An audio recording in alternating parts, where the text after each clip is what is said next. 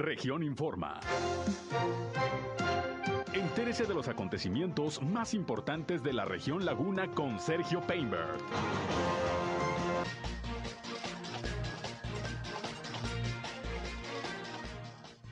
Hoy en Torreón se realizó sesión solemne del Congreso de Coahuila. Llama el gobernador de Durango, José Rosa Saizpuro, a evitar fraudes en el trámite de regularización de vehículos de procedencia extranjera. Durango reporta hoy solo siete nuevos contagios por COVID-19. Hoy concluye la vacunación anti-COVID para rezagados en Torreón. Se anuncia acuerdo entre municipios de Coahuila y el gobierno del estado para el apoyo a grupos vulnerables. Día de accidentes, varios hoy aquí en Torreón.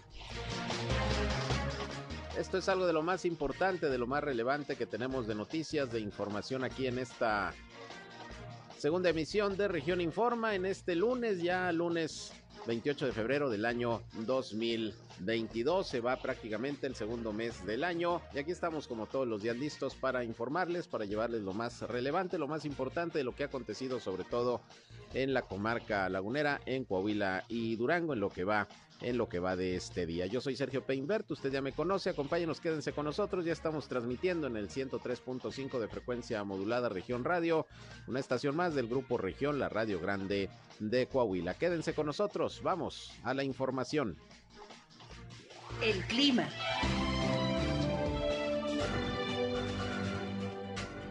Bueno, el día de hoy amanecimos a 10 grados centígrados, 10.1 para ser exactos, aquí en el Observatorio Meteorológico de Torreón. Estamos esperando que para el día de mañana, por la mañana, estamos, eh, o se presenten eh, temperaturas de los 11 o 12 grados centígrados, tal vez.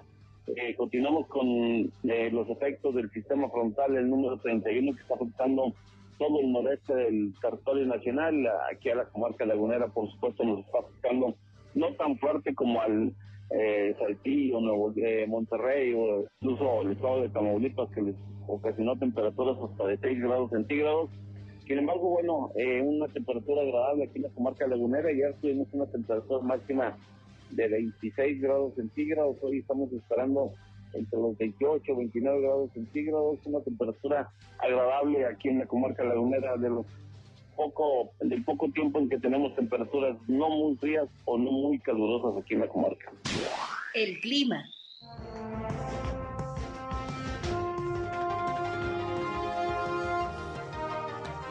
Bien, gracias a José Bat Calderón, previsor del tiempo de la Comisión Nacional del Agua, por el reporte diario que nos da en nuestra primera emisión con las eh, condiciones climatológicas. Hoy amaneció fresca la mañana, producto de este frente frío número 31 pero bueno, ya está haciendo calorcito, poquito menos que en días pasados, pero pues esto es producto de esta situación meteorológica. Sin embargo, no va a bajar demasiado la temperatura.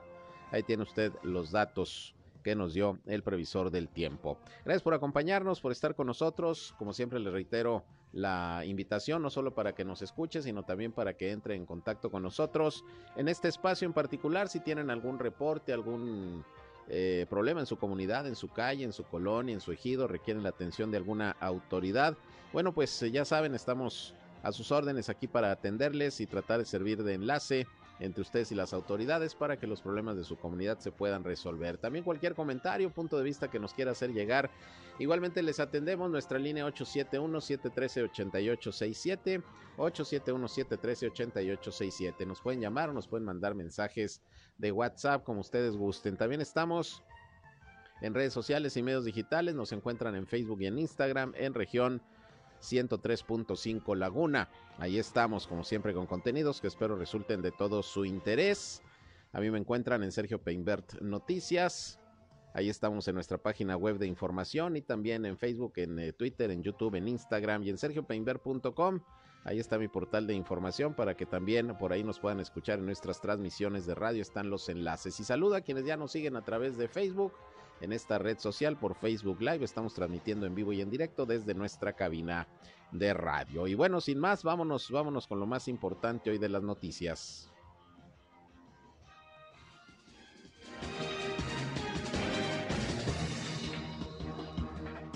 Y vamos a comenzar con el eh, reporte de las autoridades de salud sobre la situación del COVID-19, cómo van los contagios. Afortunadamente le adelanto que van a la baja. Estamos en espera del reporte de Coahuila, ya tenemos el de Durango, pero fíjese, ayer Coahuila reportó apenas 19 nuevos contagios, aunque bueno, generalmente el fin de semana vienen las cifras más bajas, pero ya es un número bastante menor, 19 contagios. Al día de ayer vamos a ver cómo viene hoy el reporte, estamos en espera del mismo, pero allá en Durango que desde la semana pasada está ya oficialmente en semáforo en color verde, pues también hay pocos contagios que se han registrado en los últimos días y en las últimas horas. Vamos a escuchar el reporte de Sergio González Romero, secretario de Salud, quien esta mañana pues ofreció los números.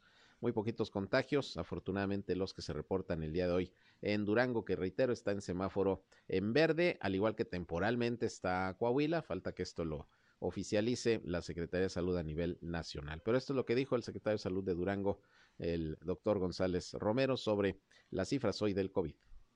Reportamos 65.216 casos confirmados con 3.338 defunciones.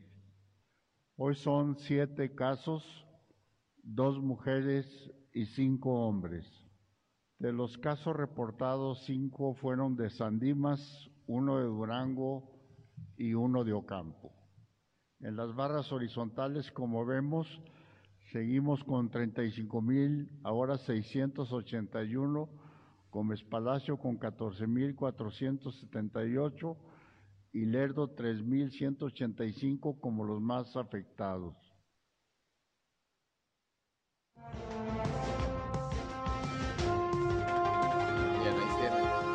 De usted el reporte de la situación del COVID en el estado de Durango. Repito, estamos en espera de que llegue el reporte correspondiente al estado de Coahuila. Pero hablando del tema, pues le recuerdo que hoy es el último día para la vacunación de rezagados de primera y segunda dosis aquí en Torreón, ahí en el Hospital eh, General. Durante todo el mes de febrero prácticamente se estuvo inoculando a los rezagados. También ahí se aperturó para la aplicación de vacunas a quienes ya eh, iban a recibir el refuerzo de edades de 40 a 49 años. También la semana pasada se estuvo vacunando con el refuerzo a los de 30 a 39 y en los últimos días pues había venido ya bajando la afluencia. Sin embargo, bueno, pues el llamado sigue siendo de las autoridades a toda la población, sobre todo la que no se ha vacunado, a atender al llamado cuando se da la apertura de los módulos de vacunación para que pues sigamos eh, precisamente eh, protegiéndonos con eh, el fármaco,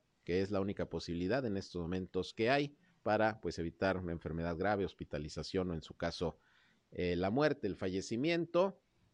Y hoy es el último día ahí en el hospital en general. Era hasta la una de la tarde. Bueno, si había todavía gente formada, les iban a dar oportunidad, pero hoy termina. Seguramente se abrirán más adelante otras fases de vacunación para rezagados, los que todavía no hayan podido por algún motivo a acudir. Y por lo pronto esto ahí en el hospital eh, general. Vamos a ver al final cuántas personas fueron las que, estando rezagadas, se lograron vacunar y se lograron proteger ya contra el COVID-19. Esta fase de vacunación hoy va a terminar en la modalidad peatonal, que es como se ha estado haciendo ya en los últimos días ahí en el Hospital General. Y por otra parte, bueno, pues continúa normalizándose la actividad educativa. Hoy, como se lo informé desde la mañana, pues regresaron a las clases presenciales los alumnos, maestros y todo el personal del Instituto Tecnológico de La Laguna, que pues hace dos años, como otros planteles educativos, pues se mantenían sin actividad en las aulas o empezaron apenas hace tiempo de manera híbrida, unos días unos estudiantes, otros otros, algunas escuelas particulares todavía continúan eh, con ese esquema, pero pues la idea es que a medida que vaya reduciéndose el número de contagios, como ya lo estamos observando, pues eh, se tenga la posibilidad ya de regresar al 100% de las clases presenciales, por lo menos esa es la expectativa que tienen las autoridades tanto de Coahuila como de Durango, ya regresar lo más pronto posible, si así lo permiten las condiciones epidemiológicas, a las clases presenciales al 100%. Por lo pronto, pues un, un avance importante el que se va dando en este sentido. Bien, en otros asuntos, pues hoy se realizó ahí en el Centro de Convenciones de Torreón una sesión solemne del Congreso del Estado de Coahuila con el objetivo de conmemorar los 100 años de la fundación del periódico El Siglo de Torreón. Y bueno, déjeme decirle que además de los diputados, diputadas del Congreso, estuvieron presentes los gobernadores de Coahuila, Miguel Ángel Riquelme, y de Durango, José Rosa Saizpuru, pues para conmemorar los 100 años, que se dice fácil, pero no lo es, del periódico El Siglo de Torreón. Hubo invitados especiales, funcionarios de los tres niveles de gobierno. Y bueno, ahí anduvo cubriendo la información mi compañero Víctor Barrón, quien, eh, por ejemplo, eh, junto con otros representantes de los medios de comunicación, platicó con Ricardo Monreal, el presidente del Senado de la República, quien eh, se le cuestionó sobre el tema de la inseguridad que se está viviendo en varios estados de la República, particularmente en su natal Zacatecas. Ya ve que incluso un hermano de Ricardo Monreal, David Monreal, es actualmente el, el gobernador. Y bueno, hay una situación complicada en Zacatecas y en otros estados. Y dice el senador que bueno, pues esto sin duda es una provocación del crimen organizado al gobierno, que dijo es un tema que se tendrá que atender. Eh, y bueno, también eh, pues dijo que, que ojalá la inseguridad no sea obstáculo para que la gente vaya a emitir su, su opinión el 10 de abril, cuando se realice la consulta de revocación del mandato. Vamos a escuchar lo que aquí en Torreón esta mañana dijo el senador, presidente del Senado de Morena, Ricardo Monreal. Es una provocación al gobierno federal y no solo es eh, aislado, yo veo que es una estrategia muy bien diseñada. Eh, vi en las últimas dos semanas acontecimientos lamentables, cuando menos en ocho estados, entre ellos Tamaulipas, Sonora, Colima, eh, Michoacán, Zacatecas no es la excepción. Es decir, no es un hecho aislado. Eh, véanlo de, ese punto de vista. Y yo tengo, tengo como prioridad este, reunirme con el Gabinete de Seguridad del Senado de la República para revisar el plan, la estrategia eh, de todo el plan de seguridad de la Guardia Nacional que se está llevando a cabo. Los mismos estados que tuvieron o que han tenido eh, problemas sigue afianzándose una situación de descuido. Tiene muchos años de descuidada la seguridad pública. Yo estimo eso, que hay muchos años de relajamiento y quizás hasta de negociación. No quiero asegurar tanto porque no me gusta emitir expresiones que se aventuren. Requiero la confirmación. No, yo creo que hay que decirle a la gente que salgan que no se preocupe, que habrá las medidas de seguridad pertinentes para que ejerzan su decisión de manera libre, porque es un ejercicio único. No quisiera hablar más allá porque no nos permite la ley, pero la gente debe tener eh, seguridad de que habrá ah, también forma de que de manera libre emita su voluntad. Coahuila tiene una nueva región. Región Radio la Grande de Coahuila. Bien, pues ahí tiene usted lo que dijo Ricardo Monreal esta mañana en torno al tema de la seguridad, sobre todo la situación complicada, terrible que se está viviendo en el estado que alguna vez gobernó también, el estado de Zacatecas. Dijo que es evidente que pues haya estados vecinos preocupados por el posible efecto cucaracha, por la penetración de grupos delincuenciales a otras entidades, llámese Durango, Coahuila, que son vecinos con Zacatecas, pero bueno, para tal efecto ya se han estado adoptando las medidas, las medidas pertinentes.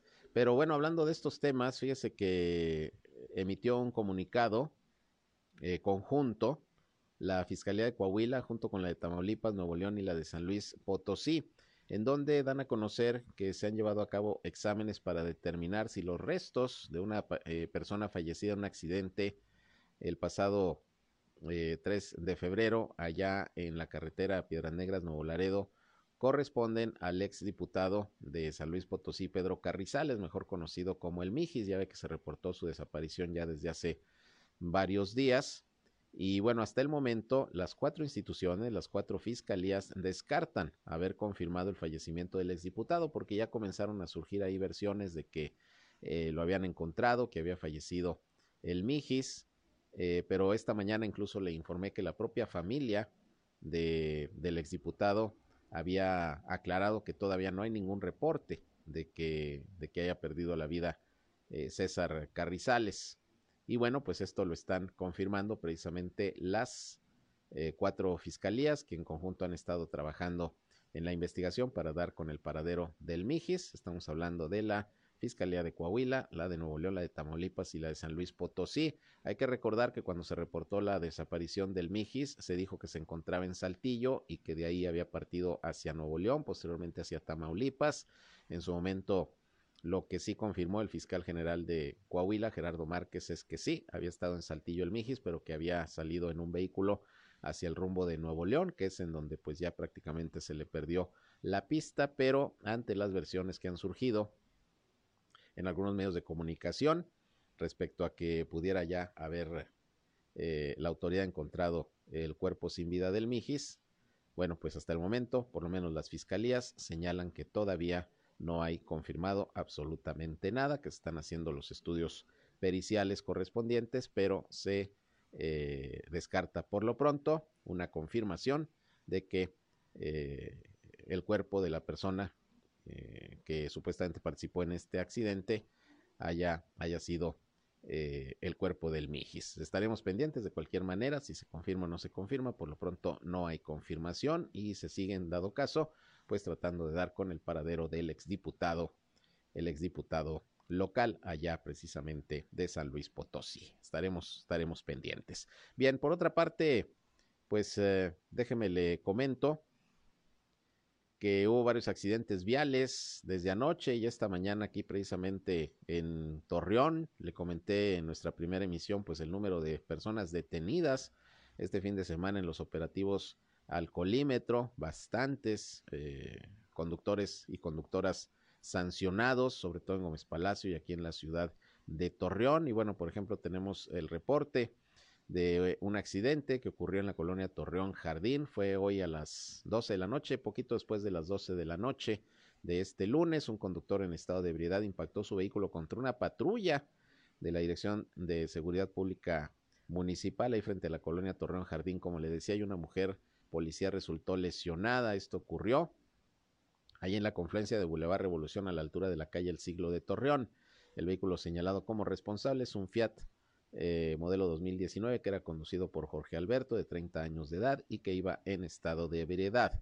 La unidad afectada es una camioneta Dodge Ram color azul con blanco eh, con número de identificación 35305 que era conducida por el elemento Alfonso Alberto de 31 años de edad. Venía acompañado de una eh, policía, de una mujer de 28 años que resultó lesionada, afortunadamente no de gravedad y bueno pues ya se están eh, deslindando las responsabilidades. Por otra parte, un menor de 16, de 16 años que viajaba en una motocicleta resultó lesionado esta mañana ahí en el Parque Industrial Ferropuertos de Torreón. Los hechos ocurrieron cerca de las 9 de la mañana, como a las 8.30 es el reporte. El joven fue identificado como Brian Alejandro, que circulaba a bordo de su motocicleta y se desplazaba de norte a sur por el Boulevard Ferropuertos y al llegar a la rotonda fue impactada por una camioneta eh, que se desplazaba por el bulevar San Pedro. Y bueno, pues acudieron los paramédicos de la Cruz Roja a auxiliar al menor que fue trasladado al hospital general con una lesión en la pierna. Se tomó conocimiento de los hechos y bueno, se van a deslindar las responsabilidades en este accidente donde se ve involucrado un motociclista, un menor de edad, pero hubo otro accidente de motocicleta aquí en la zona centro. Esto fue casi a las 10 de la mañana, ahí en el cruce de Avenida Basolo y calle Falcón. Eh, como choques ahí en la calle Falcón, eh, en los cruces, por ejemplo, de la Matamoros, aquí también de la Basolo. Lo curioso del caso es que, por ejemplo, en Matamoros y, y Falcón, si mal no recuerdo, hay semáforo. Pero bueno, el asunto es que fue un motociclista el que resultó lesionado luego de que se impactó contra una camioneta que no respetó la señal de alto ahí en ese crucero. El afectado fue identificado como Juan Erasmo, de 43 años de edad, quien viajaba a bordo de esta motocicleta de reparto. Este vehículo se desplazaba con preferencia de oriente a poniente por la avenida Basolo cuando se impactó contra el costado delantero derecho de un jeep que circulaba por la calle Falcón y que no respetó, no respetó el alto. Y bueno, pues llegaron por ahí también las autoridades, la Cruz Roja, para atender sobre todo al motociclista que salió con lesiones afortunadamente leves. Esto nada más son algunos accidentes entre eh, la madrugada de hoy y la mañana, nada más aquí en la ciudad de Torreón. Y como siempre, pues el exhorto es a manejar con precaución. Vamos a una pausa y regresamos, son las 13 horas, la una con 20. momento regresamos a Región Informa. Al aire, región 103.5. Continuamos en Región Informa. El proceso de, de regularización porque pues está siendo más complicado y va a salir más caro de lo que se esperaba porque supuestamente nada más se iban a pagar 2.500 pesos y ya se cumplía con el trámite, pero no, resulta que no es tanto una regularización, sino una eh, importación y legalización de los vehículos, lo que implica hacer un trámite ante agentes aduanales, llevar incluso los vehículos hasta la frontera. Entonces esto pues obviamente va a salir más caro, a lo mejor incluso de lo que cuesta el propio vehículo, según lo que le planteó el gobernador eh, Miguel Ángel Riquelme al presidente. Vamos a ver qué sucede. Y en Durango se reporta que hay algunas organizaciones o personas que están ofreciendo los trámites de regularización, pero que pudieran implicar algún fraude o algún engaño. Y sobre esto, precisamente, el gobernador José Rosa Saizpuru alertó esta mañana en una rueda de prensa. Hay que tratar de no dejarse sorprender y, bueno, esperar a la información oficial que dé el gobierno federal o que den los estados, que son los que finalmente también van a participar en este proceso de regularización. Vamos a escuchar eh, precisamente lo que el gobernador José Rosa Saizpuru alertó sobre este tema de la regularización de vehículos chuecos. Eh, primero, decirle a la gente que no se deje sorprender, que en los próximos días daremos a conocer cuál es el esquema, los trámites que se tienen que hacer una vez que la Secretaría de Hacienda, la Secretaría de Gobernación y de Seguridad Pública del Gobierno Federal definan, los está haciendo ahorita con los estados que estamos incluidos en este programa de regularización de vehículos de procedencia extranjera. Así es que la semana pasada ya se tuvo un encuentro, una videoconferencia con eh, estas dependencias del gobierno federal, con la contraparte del Estado, y estamos eh, ya eh, en espera de que se nos dé eh, la, autorización para que eh, se empiece este proceso. Se van a instalar em, en cada región del estado módulos para esto. Eh, se va a tener la presencia de, de, de los agentes aduanales y estos serán validados por la propia Secretaría de Hacienda del Gobierno Federal para que no nos dejemos engañar y que quienes eh, están promoviendo esto, diversas organizaciones, sé que muchos lo hacen de buena fe y qué bueno, pero es importante que esperemos a la información oficial, la cual todavía se está ahorita este, en, la, en la redacción de cuál será el, el esquema que ya se defina para que se pueda empezar a pagar y que por ende la gente reciba ya el beneficio de poder contar con la documentación que acredite que ese vehículo está legalmente en el país y que tiene ya pagados todos sus derechos.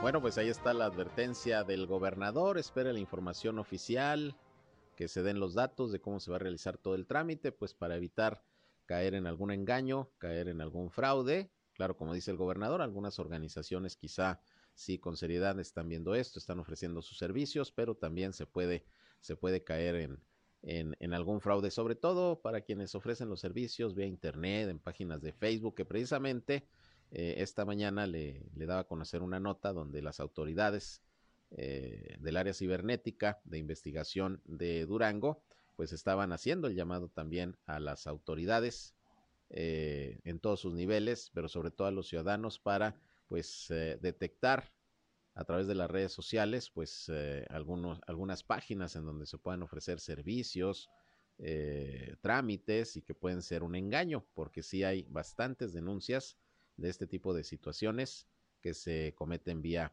vía internet, por eso hay que tener hay que tener bastante cuidado. Bien, pues ahí tiene usted este tema de la regularización, pues vamos a ver qué se informa en los próximos días. Por otra parte, ya tengo por aquí el reporte de la Secretaría de Salud de Coahuila sobre la situación del COVID-19 y mire, afortunadamente, pues son números más bajos incluso que el día de ayer. Claro, repito, es lunes y generalmente entre domingo y lunes los reportes son de de una baja incidencia de contagios, aunque ahorita, pues la verdad es que ya son bastante bajos los números. Vamos a ver cómo viene el de mañana martes, pero por lo pronto, ayer se reportaron 19 contagios, hoy se reportan solamente 9 nueve casos positivos de COVID-19 en Coahuila a este lunes 28 de febrero, de los cuales cinco de los contagios son de Torreón, ahora está en primer lugar de la lista, le sigue Saltillo con tres, perdón, Saltillo con tres, y uno en Parras de la Fuente. Esos son los números al día de hoy.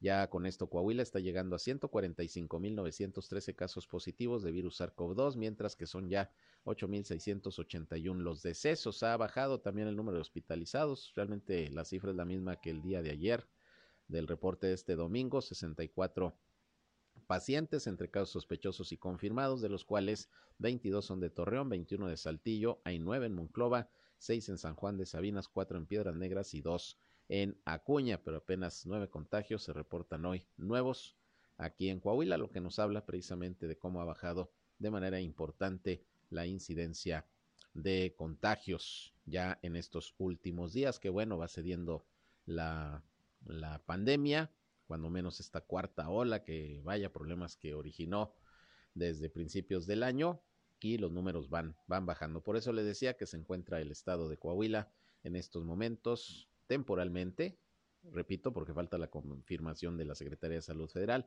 temporalmente estaría en semáforo epidemiológico en verde, así lo lo muestran los indicadores de incidencia del COVID-19 y Durango pues permanece en verde también. Ahí están los datos, este es el reporte al día al día de hoy. Por otra parte, déjeme le comento que en el marco de esta sesión solemne del Congreso celebrada aquí en la ciudad de Torreón, pues asistieron, asistieron varios funcionarios eh, de los tres órdenes de gobierno, legisladores, en fin. Y bueno, ahí Manolo Jiménez, que es exalcalde de Saltillo y actualmente el secretario de Inclusión y Desarrollo Social, comentó que se está estableciendo un acuerdo con los uh, alcaldes de la comarca lagunera y prácticamente de todo el estado para impulsar de manera conjunta políticas de apoyo a la población más vulnerable para seguir sobre todo con el combate a la pobreza. Va a ser un acuerdo pues similar al que se firmó, por ejemplo, del pacto laboral hace unos días también aquí en el estado de Coahuila, eh, acuerdos que que se han generado, por ejemplo, en el área de salud, pues la idea es que estos eh, convenios con los municipios pues tengan eh, vigencia y aplicación, repito, sobre todo para tratar de, aplicar eh, programas que puedan ir abatiendo los niveles de pobreza, cuyas zonas pues más complicadas en ese sentido están identificadas. Vamos a escuchar lo que sobre este acuerdo con los municipios en materia de desarrollo social dice Manolo Jiménez que se está estableciendo. Esta nueva estrategia social eh, impulsada por el gobernador Miguel Riquelme y donde estamos eh, invitando a participar a los organismos de la sociedad civil, a la iniciativa privada, a las alcaldesas, a los alcaldes, a diferentes instituciones educativas. Y, bueno, eh, nos queda claro que para combatir el rezago social va por delante una estrategia de seguridad, una estrategia de generación de empleo, eh, una estrategia educativa, una estrategia de salud, que ya se han ido implementando en el Estado y que son herramientas poderosas para combatir la pobreza. Y bueno, ahora le sumamos este gran acuerdo social donde todos vamos a estar en sintonía. Vienen alcaldes de todo el, de todo el estado, es completamente apartidista y es con el objetivo de que así como se firmó el pacto laboral para, para el, tema de la estabilidad laboral en el Estado, así como se firmó el mando único por, para la seguridad, así como los subcomités técnicos de la región sureste existen para mantener un equilibrio entre cuidado de la salud y la reactivación económica y educativa. Este acuerdo social es para potencializar eh, todo lo relacionado a, al apoyo a la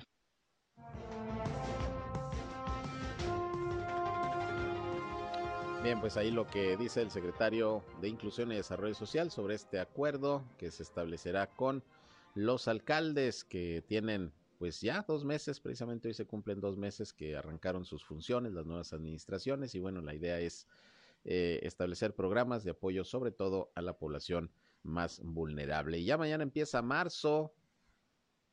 Usted recordará que el 8 de este mes se celebra precisamente el 8 de marzo, el Día Internacional de la Mujer y bueno, pues vamos a estar al pendiente de las actividades que seguramente se van a desarrollar por parte de autoridades, instituciones, pero también de activistas que bueno, piden mejores condiciones para el desarrollo armónico en todos los términos de las mujeres. Y por ejemplo, allá en Durango ya algunos colectivos feministas se están organizando para la conmemoración del llamado 8M, que año con año eh, se, se, conmemora y que ha ido cobrando más fuerza entre, entre la sociedad y esto pues a nivel nacional. Ya en Durango, en el estado y sobre todo en la capital, se están anunciando diversos eventos programados para pugnar por una mayor equidad entre hombres y mujeres, de manera que varias organizaciones y mujeres feministas están convocando, por ejemplo, a una marcha en el marco del Día Internacional de la Mujer, que será la tercera que se lleve a cabo en la ciudad de Durango. Vamos a estar pendientes también de lo que se determine acá en Coahuila, sobre todo en eh, Torreón y los municipios de la Laguna Coahuilense, para la conmemoración del Día Internacional de la Mujer, que es el 8, el 8 de marzo. Y vamos a ver en qué condiciones también se dan estas marchas, sobre todo allá en la Ciudad de México, que ya ve que siempre generalmente pues marchan los colectivos, pero pues eh, hay por ahí luego eh, acciones un tanto violentas por parte de quienes realizan estas marchas y hay destrucción ahí de, de fachadas, de vidrios en todo el trayecto. También vamos a ver qué medidas de seguridad se implementan. Repito, esto se da sobre todo allá en la capital de la República Mexicana. Eh, ya hemos visto pues cómo se presentan estas situaciones. Esperemos que, que, haya eh, el respeto al derecho a manifestarse, pero evidentemente también pues hay que hacerlo eh, con formas de manera que se evite particularmente un hecho violento y que pueda tener una repercusión negativa. Por lo pronto, 8 de marzo, Día Internacional de la Mujer, y estaremos pendientes de las celebraciones, de las conmemoraciones. Bien, en otros asuntos, fíjese que esta mañana le comenté que el gobernador José Rosa Aispuru pues declaró este fin de semana que no va a haber más lana para el Instituto Electoral y de Participación Ciudadana de Durango, solamente lo que se va a aplicar para lo que es eh, la licitación del programa de resultados electorales preliminares que la semana pasada aquí el presidente del, del IEC o bueno, no es IEC, el IEC es el de Coahuila, el IEPEC Durango, el Instituto Electoral y Participación Ciudadana de Durango, nos dijo que, bueno, ya habían dialogado con las autoridades y que pues va a haber recurso para el PREP, pero ya dijo el gobernador que nada más para eso, que ya no va a haber más lana y lo peor del caso es que pues falta todavía la adquisición de, del material electoral, las boletas y todo lo que se necesita para el día de la jornada. Voy a ver si en un ratito puedo entrar en contacto con Roberto Herrera, porque él muy confiado nos dijo la semana pasada que ya habían platicado con las autoridades y que ya les iban a entregar dinero para lo que es el PREP, pero ya dijo el gobernador que nada más para eso. Lo demás que se rasquen con sus uñas, porque además les autorizaron casi 300 millones de pesos para el proceso electoral en el presupuesto que aprobó el Congreso el año pasado y que con eso les debe de alcanzar, dice el gobernador, pero los del instituto pues comentan que no es suficiente, que necesitaban por lo menos 100 millones de pesos más, porque pidieron más de 400 millones, 410 o 411 en el presupuesto para este año por el proceso electoral. El Congreso autorizó 283, entonces pues ya fue menos de lo que estaban pidiendo y por eso han solicitado una ampliación presupuestal que el gobierno pues no les había querido dar y ahorita pues ante las circunstancias ya se les dijo que sí a, la licitación y contratación de los servicios para el PREP pero ya dijo el gobernador este fin de semana que no va a haber más dinero, entonces ¿cómo le van a hacer en el instituto? Si ya dijo el gobernador que no va a haber más recursos. A ver si logro platicar con el presidente del instituto, quien eh, había advertido que de no haber la suficiente lana, pues se pondría en riesgo la elección.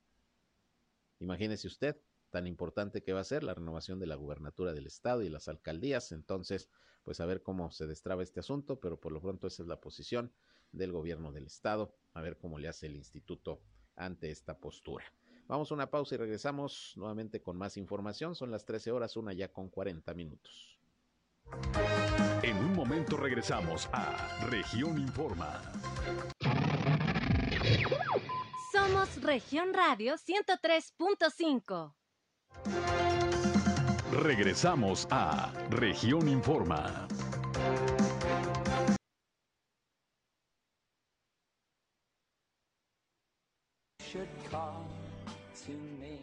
Bien, continuamos con más información y fíjese que nos hace llegar eh, un grupo de mujeres usuarios, usuarias, perdón, de UNEM Dedicam, eh, que es una institución que realiza diferentes eh, actividades de apoyo a las mujeres.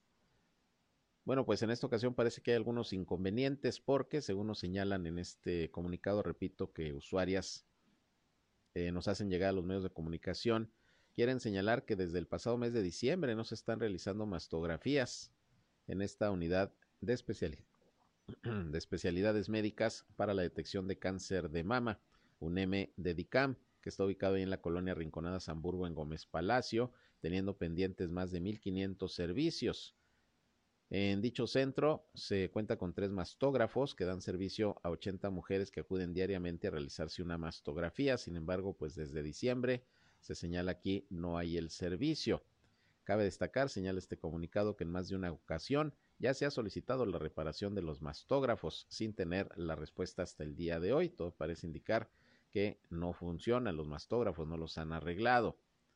Eh, siendo este centro un servicio de especialidades, eh, pues eh, sobre todo para la atención a mujeres con padecimiento de cáncer, es urgente que se reactive el estudio de la mastografía, pues es de vital importancia para todas estas eh, mujeres Gómez Palatinas que diariamente acuden en busca de hacerse la mastografía. Así que es lo que señalan estas eh, mujeres que reciben estos servicios ahí en la UNEM Dedicam desde diciembre.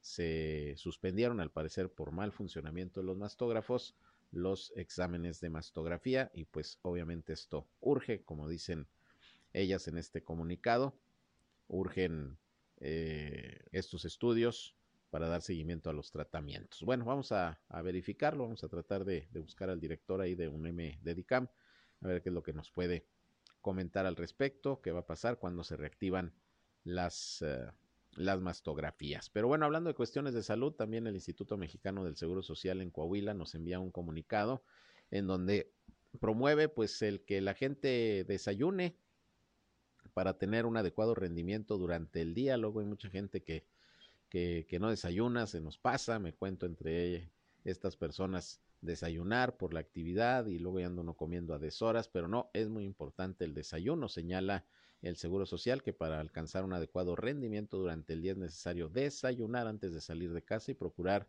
integrar los grupos de alimentos que establece el plato del bien comer. Y bueno, una especialista en nutrición, precisamente adscrita al Seguro Social, Denise Alejandra Cortés, destacó que antes de acudir a la escuela, al trabajo, etcétera, menores y jóvenes y todos los adultos deben tomar un desayuno completo que debe incluir pues varios alimentos desde lácteos eh, particularmente para el crecimiento de los huesos o el fortalecimiento de los mismos vitaminas minerales fibra en fin. Vamos a escuchar eh, parte de lo que esta especialista en nutrición habla por parte del Seguro Social sobre la importancia de el desayuno.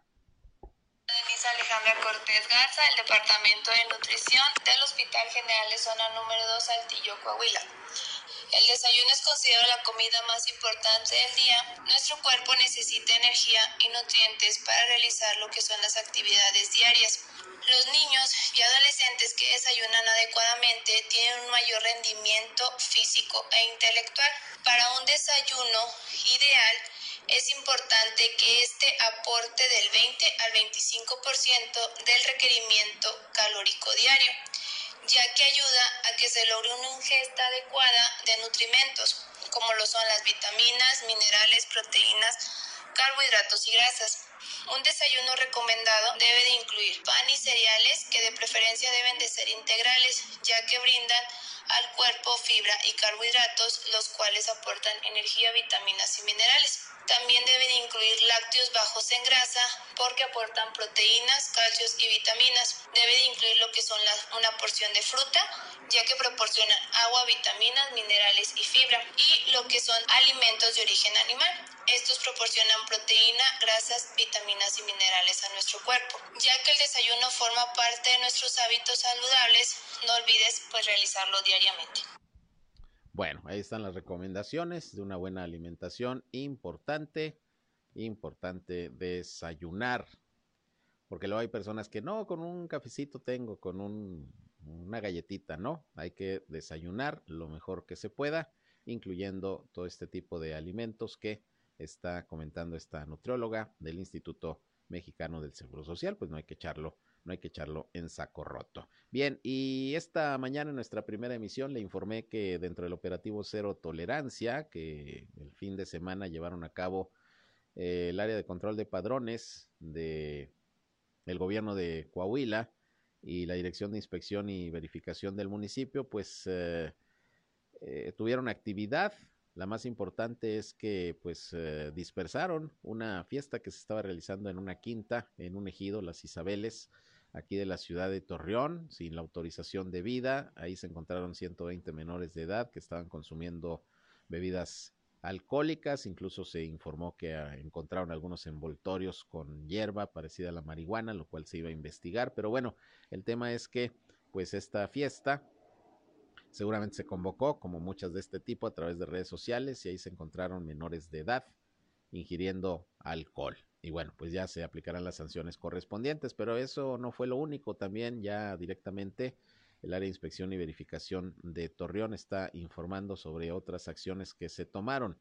Señala que como parte de los operativos que se realizan cada fin de semana y en apego al cumplimiento del reglamento municipal, la Dirección de Inspección y Verificación llevó a cabo acciones de ordenamiento mediante las cuales se levantaron cuatro actas y se realizaron dos clausuras de negocios de diversos giros por diferentes motivos.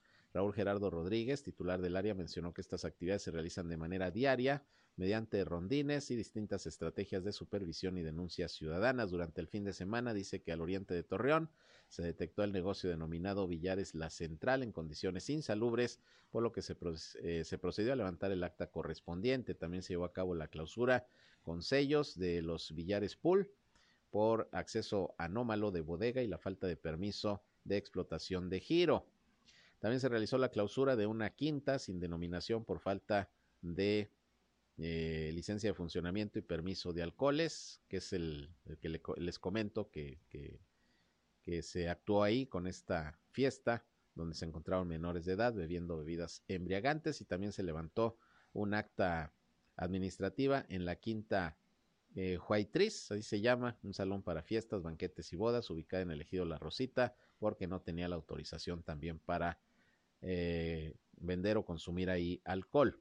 Rodríguez García señaló que las actividades seguirán en coordinación con las distintas dependencias a fin de vigilar que se cumplan con los protocolos sanitarios, evitar accidentes, salvaguardar el orden, así como la integridad, sobre todo de menores de edad y de la ciudadanía en general. Así que fueron algunas de las acciones y sanciones que se aplicaron por parte del municipio en eh, estos operativos que se realizan de manera diaria, pero que se fortalecen durante el fin de semana, que es cuando más puede haber fiestas, reuniones y todo este tipo de actividades, en donde todavía, le recuerdo, se tienen que estar respetando los protocolos sanitarios. Todavía, aunque la pandemia va cediendo, aunque son menores los contagios, el uso del cubrebocas, del gel antibacterial, la sana distancia, el no participar en actividades aglomeradas y menos sin el cuidado de los eh, protocolos sanitarios, pues son motivo de sanción por parte de las autoridades. Y aquí está, aquí está el ejemplo, es lo que está informando el área de inspección y verificación del municipio de Torreón. Bien, pues prácticamente con esta información llegamos al final de esta segunda emisión de Región Informa. Les agradezco como siempre el favor de su atención a este espacio y bueno, pues ya saben que a las 19 horas estoy nuevamente con ustedes en nuestra tercera emisión, ya con el resumen del día, con el resumen más completo de la radio en la comarca lagunera de Coahuila y de Durango, aquí por el 103.5 de frecuencia modulada Región Radio, una estación más del Grupo Región, la Radio Grande de Coahuila. Gracias por sus mensajes, por sus reportes, les vamos a dar el seguimiento debido y como siempre les invito a seguir aquí en la señal de Región Radio. Enseguida mi compañero Rayham con buena música para que sigan teniendo un buen lunes aquí en la comarca lagunera. Síganos escuchando. Yo soy Sergio Peinbert, usted ya me conoce. Pásenla bien. Buenas tardes, 19 horas. Estoy nuevamente con ustedes en nuestra tercera emisión. Esto fue Región Informa. Ahora está al tanto de los acontecimientos más relevantes. Lo esperamos en la próxima emisión.